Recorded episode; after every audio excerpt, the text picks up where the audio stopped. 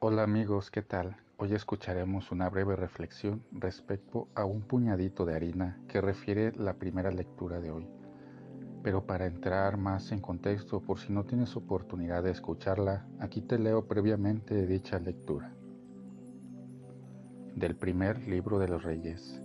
Al cabo de algún tiempo, el torrente donde el profeta Elías estaba escondido se secó porque no había llovido en la región entonces el Señor le dijo a Elías, anda y vete a Sarepta de Sidón y quédate ahí, pues le he ordenado a una viuda de esa ciudad que te dé de comer.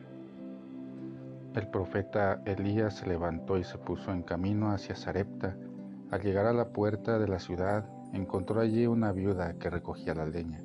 La llamó y le dijo, tráeme por favor un poco de agua para beber.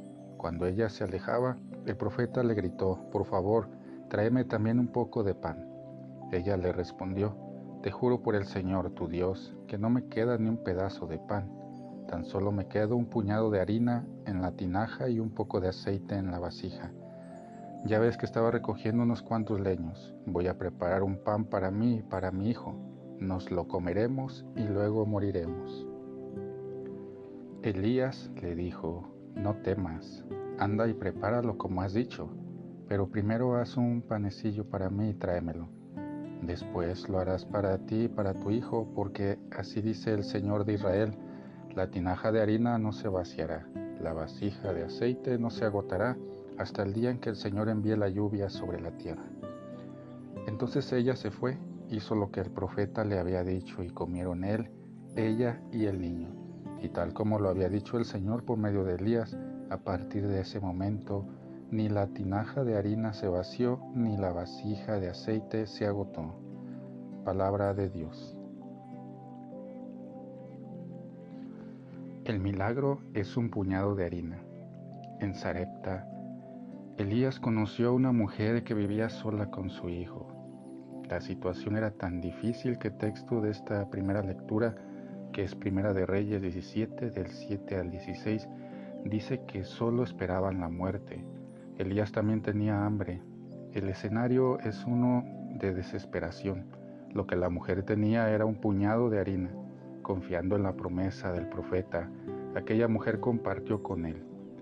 El texto en italiano dice una focaxia, es decir, todo lo que era posible con un poco de harina.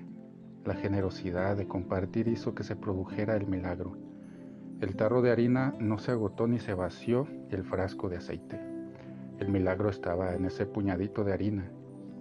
No es difícil perderse dando vueltas en torno a la grandeza, a lo majestuoso, y hoy Dios nos vuelve a decir a cada uno, abre las manos, abre los ojos, el milagro que necesitas está ahí, simple, pequeño, muy cerca.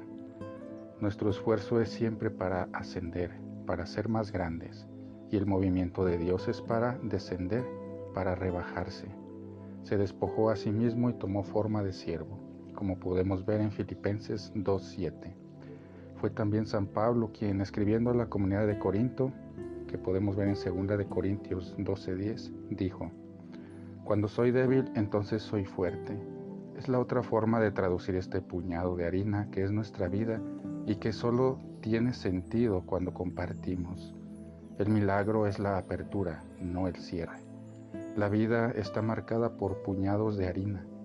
Por muy malo que sea el momento por el que estamos pasando, en algún lugar, a veces hay que excavar, hay un puñado y ese puñado es el milagro esperado. Es la promesa y el futuro. Hoy es el día de rezar por el puñado de harina y que incluso con las ollas llenas nos parece un nada, pero es un don. Es todo lo que necesitamos.